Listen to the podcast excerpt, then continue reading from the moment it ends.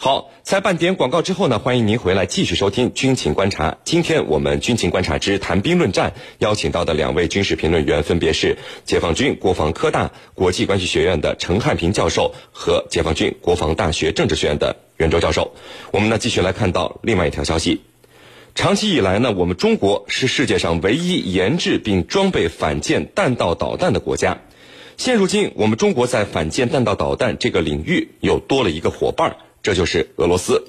本周一呢，俄罗斯国防部副部长鲍里索夫在接受媒体采访时，发布了高超音速反舰弹道导弹匕首已经开始装备俄罗斯军队的声明。俄罗斯国防部呢还公布了米格三一歼击截击机发射匕首导弹的视频。我们呢和您一起来关注到这个消息。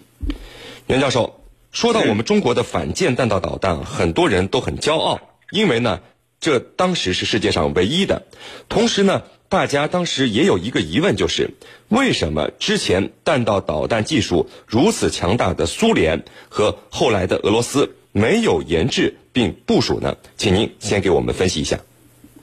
好的，呃，我们都知道啊，这个反舰弹道导弹的技术啊，呃，确实是很牛的。那么它牛在哪里呢？呃，主要是和普通的弹道导弹相比啊，它对末端制导的能力要求更高。呃，普通的弹道导弹，由于末端飞行的速度太快，呃，往往就甚至可以达到十倍马赫，那么所以啊，末端是非常难以精确控制的，那么只能对面状的固定目标实施打击，而反舰导弹呢，则需要在同样的条件下实现对军舰这样的呃移动目标实施精确打击，所以并非所有的国家都有能力去研发呃去这个装备这样的先进的导弹武器。那么我们中国能够成功的研制像东风二十一 D 有航母杀手之称的这样那个的反舰弹道导弹，也充分说明了我们在导弹的末端控制技术上是更胜一筹的。那么前苏联一直没有研制装备这样的先进的呃反舰弹道导弹，最主要的原因呢，也是这个技术难度比较大，要求高，而前苏联时期的导弹技术条件啊，实际上还是达不到呃研发此类武器的水平。呃，实际上，当时的苏联也启动过这样的研制计划。在上个世纪五十年代，前苏联为了寻找对付美国航母的绝招，就进行了一个代号为 R-27K 的反舰导弹的研制工作。那么，但是很快呢，他们就放弃了这个项目。呃，除了技术难度的限制以外，还有其他两个原因。一个原因呢，就当时美苏呃，在一九七二年签署了限制战略性武器发展的条约。那么前苏联呢，用于发射 R27K 的潜艇呢，六六七型潜艇啊，都属于受限的这个行列之中。那么，所以只好忍痛割爱，那么停止了研发。第二个呢，就是这个呃弹这个反舰弹道导弹，它的这个研发啊，和前苏联海军打这个提出的打造一个庞大的远洋舰队的计划是相矛盾、相冲突的。那么，因为如果说 R27K 能够成功的研发并装备部队，实际上它就意味着潜艇发射导弹。就可以消灭这个敌方的呃大型的舰队了。那么庞大的远洋舰队，它的存在意义在哪里呢？啊，这本身就是以两个自相矛盾的建设项目。那么呃，沉迷于呃建设大型远洋舰队的苏联海军啊，哎，就毅然决然的否定了 R-27K 和后续的 R-33 反舰弹道导弹的项目。所以啊，前苏联一直就未能装备一款真正意义上的反舰弹道导弹。嗯，呃，陈教授，这个俄罗斯总统普京在国情咨文中是一口气发布了六样重量级的武器装备，这个我们和大家都聊过啊，可以说当时震惊了全世界。不过呢，我们看到这些武器目前正处于不同的发展阶段，其中最为成熟的就要数这次呃公布已经正式装备部队的匕首机载高超音速反舰弹道导弹了。那么，俄罗斯为什么选择向我们中国？哎，现在开始学习了。研制并装备反舰弹道导弹了呢？嗯，呃，中国这几年啊，立足于多次进出大气层的桑格尔弹道水飘弹的发展，为弹道导弹研发设计了代号 WU 幺四，也称为 DFZF 的带末端制导和变轨的弹头，这也是反舰弹道导弹的精度和射程有了更大程度的提高。桑格尔弹道导弹的实现啊，它真正实现了弹道导弹和巡航导弹这两者之间相结合的结果，也就是说，它形成了一加一大于二的这样一个结果，使中国的反舰弹道导弹在未来啊具有更强的攻击性和远程性。我想这一点让俄罗斯啊的确感到这是这款导弹的优势所在。其次呢，我们中国开发的十倍于音速的新型导弹，它能够封锁美国航母进入第一和第二岛链，而其中最为关键的正是我们中国的东风二一 C、二一 D 这种中程反舰弹道导弹和东风二六中程中远程反舰或者对地两用弹道导弹，它的覆盖面积甚至可以到达关岛以西的海域。那么，对美国庞大的航母群或者航母作战群构成了一个实质性的威胁。美国五五角大楼他曾经评估认为，就是这中国的这种导弹啊，它给了解放军攻击大型水面舰艇的能力，包括在西太平洋上航行的美军航空母舰。我觉得这两者结合起来，让俄罗斯感觉到了该向中国学一学，来打造一款。真正对舰攻击的远程弹道导弹，那么从，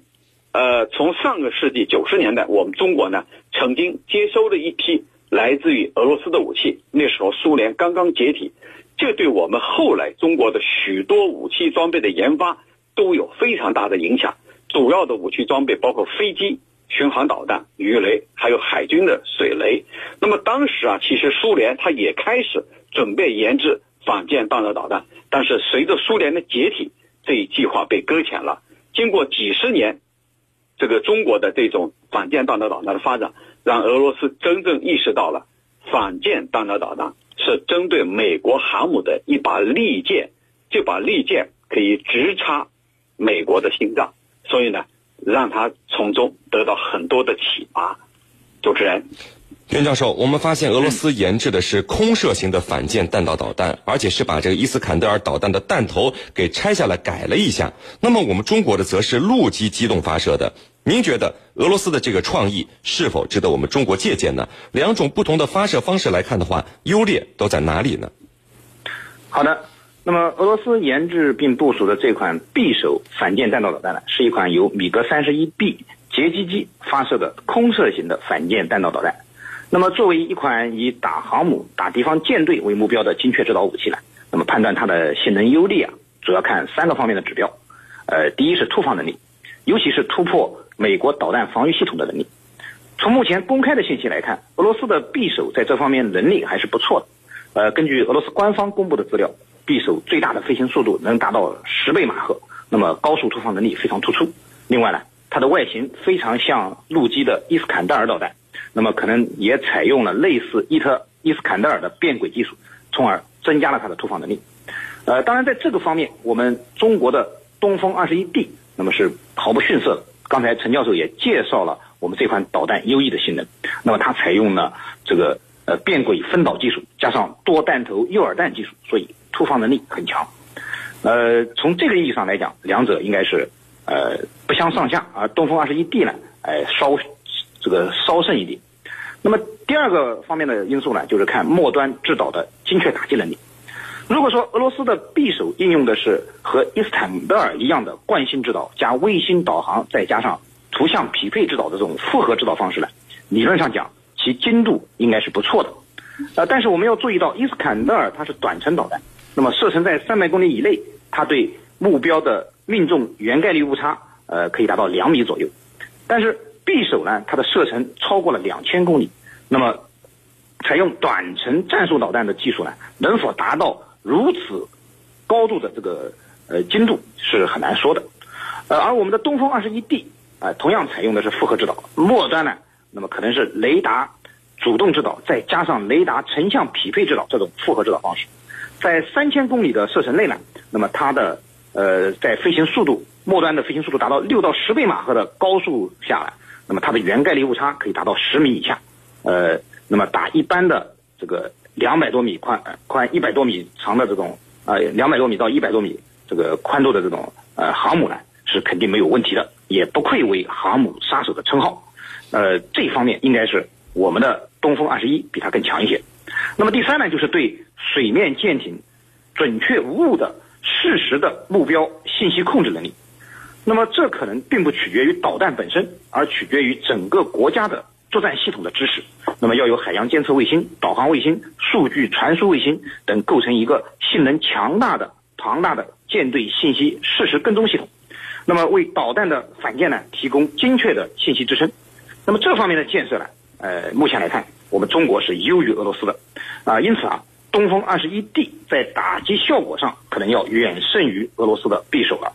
那么当然，呃，俄罗斯的匕首由于是空机发射的导弹，因此呢，它的机动性和作战半径方面都会比我们的东风要强一些。呃，是林，呃，程教授，就是我们看到有人说啊，不考虑。呃，这个拦截成本，呃，以及这个不考虑这个拦截效果和成功率，也不考虑其他各种问题。美军一艘航母的造价，我们可以买一千五百枚反舰弹道导弹了。美军三个航母战斗群、三艘航母、六艘巡洋舰，还有九艘护卫舰，他们舰载的导弹垂直发射系统是一千五百九十六个，全部都装拦截弹，要达到百分之九十的成功率，才能够保住。这些航母战斗群，此外呢，他们还要付出一千五百枚拦截弹，将近两百亿美美元这样的一个代价。这打消耗战，美国是吃不消的。程教授，这样的对比和测算，您怎么看呢？嗯，我觉得这是一种基于对单纯数字的对比而做出的测算，并没有任何实际性的实质性的意义，因为它无法在实战当中得到检验。任何实战呢，它并不是靠空洞的数字。堆积出来的，而是要靠各方的实力对比，各方的战争态度，还有呢，就是对高科技手段的运用。因为说到底，未来的战争它是一场高科技条件下的信息化战争。信息战其实在上个世纪以来，已经在大大小小的冲突或者战争当中开始使用了，并且逐渐取得了很高的军事战争的地位，在。战争的角度来说，信息的发达意味着胜利的一半。在没有代差的情况下，谁控制了信息权，谁就意味着离胜利近了一步。也许这样说，我们军迷朋友们感到非常的抽象。那么我们来说的具体一点，像这个电子对抗，比如说，我先可以让你的所有的程序紊乱，使你根本就无法击中目标。我记得前几天我们做的一档节目里头。就是敌我识别器被破解了，那么这种破解就是你的战机飞出来以后会出现误判，误认为是己方的目标。那么像这种做法，我觉得它比那些数据的堆积更起作用。你拥有再多的武器装备，你拥有再多的资金，都可能是白搭。最近呢，美国媒体就披露了一件事，就是假如要针对某个。所谓的流氓国家发动袭击的话，第一场战争就是最先开打的是什么？不是斩首，也不是摧毁对方的指挥部，而是网络战、信息战，就是先打一场网络战，让对方的网络完全瘫痪。打个比方，你所设定的要攻击对方的舰艇、航母作战群，那么你所设定的数据在对方的干扰和破坏之下。你很有可能误打到其他的领域、其他的地方，根本无法攻击到对方的目标。所以在这样的背景下，你拥有再多的导弹、再多的资金，我觉得都没有任何实际意义。它充其量只是一个数据。未来的战争是一场信息化技术条件下的高科技战争，谁占领了信息、信息的这个制导权，那么谁就离胜利。更近了一步，我觉得这是永远不变的一个原则。主持人，好的，非常感谢我们的两位军事评论员今天给我们带来的精彩解读，谢谢两位。深入军情一线，直击世界风云，军情观察。好的，接下来呢，进入到网友谈兵环节，看看我们的军迷朋友们在网上都给我们的评论员们提出了哪些问题。大家可以在各大手机应用市场下载大蓝鲸 APP，在大蓝鲸社区是您的朋友圈里来提出您的问题。陈教授，我们看有军迷朋友问说，美国出售了两百一十枚标枪、反坦克导弹和三十七套发射装置给乌克兰，是否可以做到战略震慑东乌克兰武装的目的呢？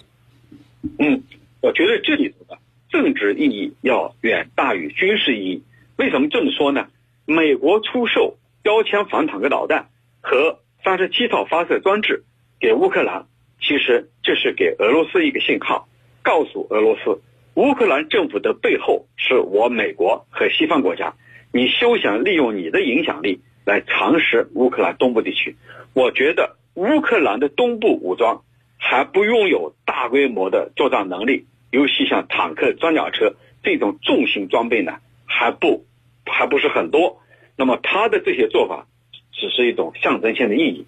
就是要给俄罗斯发出一个清晰的信号，警告俄罗斯，乌克兰的背后是北约，是美国。美国会对他一如既往的支持下去，休想对乌克兰打任何主意。那么未来，美国和北约要把乌克兰纳入到北约的体系之内，这也是要发出的一个信号。主持人。好，我们来看到另外一位居民朋友问说，最近有不少国内外媒体报道说，俄罗斯应该购买我们中国的护卫舰。其实人家俄罗斯自家的隐身护卫舰一点儿也不比我们中国的差。陈教授，您对于之前这些人的建议，您怎么看呢？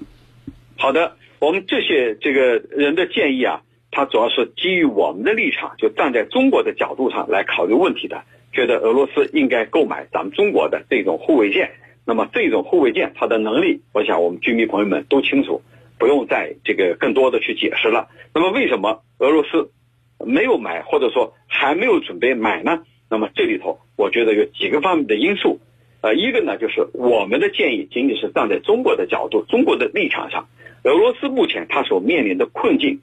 并不完全在海上，它所面临的最主要的困境在于它的这个西部地区。面临北约对他进一步的蚕食、对东扩、对他的挤压，所以他把重点要放在这个方面，也就是说，他要打造反导系统来对付北约方面对他步步紧逼的这种做法。那么，而我们呢，这些年来主要是要冲出第一岛链、第二岛链，尤其是美国不断的在我们几个海，这个东海、南海、台海，在不断的滋事儿，那么我们需要这个走出第一岛链、第二岛链。行使我们这个海上的护卫能力，那么俄罗斯跟我们的这种关注点，或者说最重要的这种呃关注点不在同一个层面，所以这些建议呢，并不一定适合于俄罗斯。那么还有一点呢，就是俄罗斯向来是一个武器这个传统武器制造的大国，如果让他向我们反过来向我们购买，那么他的这个国家的面子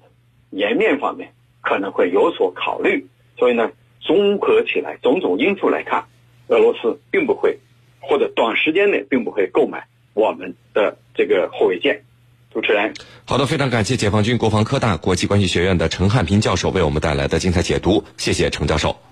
不客气，主持人，大家再见。纵论天下军情，解析兵道玄机。